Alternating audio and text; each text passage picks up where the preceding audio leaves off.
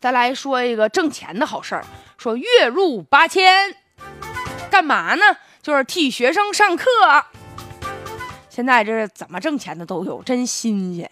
说是这替学生上课，学生正常上课，老师不是在点名嘛？你替他喊个到，要不然期末考试的时候他可能就是不及格，平时成绩这不就低嘛？所以你只要但凡替他坐在那儿上一节课，也不用往脑子里进，喊声到就行啊。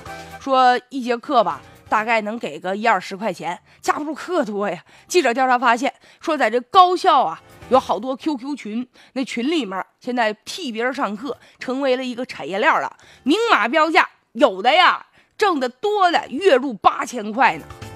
而这全国各地呀，就类似这种啊，什么 QQ 群替别人上课的，哟几百个呢。而且吧，新的成员你要加入这个群，还得交一到两块钱管理费呢。替课的这个不光替你上课，可以替你写笔记、回答问题、写作业都行啊。但凡掏钱儿就行，价格也不太一样。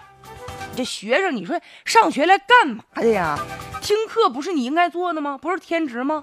现在这逃课都逃的五花八门的了。我记着，我想当年上大学那时候，我没逃课啊，就我同学逃课，人是这样，就跟两个不同的同学嘱咐好了。老师一问张三儿，嚯，两个人同时喊道。啊，那时候逃课也没有什么新伎俩，没有什么新花样，现在都花花了。孩子真有钱哈，真有钱，把这钱花在这地方，你家长知道吗？而且你说现在据说啊，就除了说替上课这方面，还有替考试的啊，还有替写论文的，替写衣服的多懒，还有替拿快递的。总之吧，就什么都能剃。你的人生能让别人剃吗？而且吧，有的人觉得我剃挺时尚的呢，啊，说明我有钱儿啊。这孩子们有时候很冲动，很盲目啊。其实他感觉吧，就替别人上课去哈，或者别人替我上课，我骗过老师了，我多有本事啊！我演技多好，我不当演员我都浪费了。其实吧，孩子们。说明恰恰你的人品有问题呀！你要替别人去考试或者找人替考的话，你一旦被学校抓住啊，你的毕业证都得画个问号。再者呀，表面看糊弄老师了，你挺成功，其实啊，糊弄的是自己的人生啊！你花着钱，大学的课你也没学成，你父母知道吗？你浪费多少学费呀？我就觉得很多同学吧，从来没算过小账。你把这一年学费，比如说啊八千块，你除以这一年你能上多少节课，你算算那一节课它不便宜。这上大学的时候不好好学，回头找工作的时候抓瞎了。哎呀，我找不着工作，这找工作太难了。是啊，你没本事啊。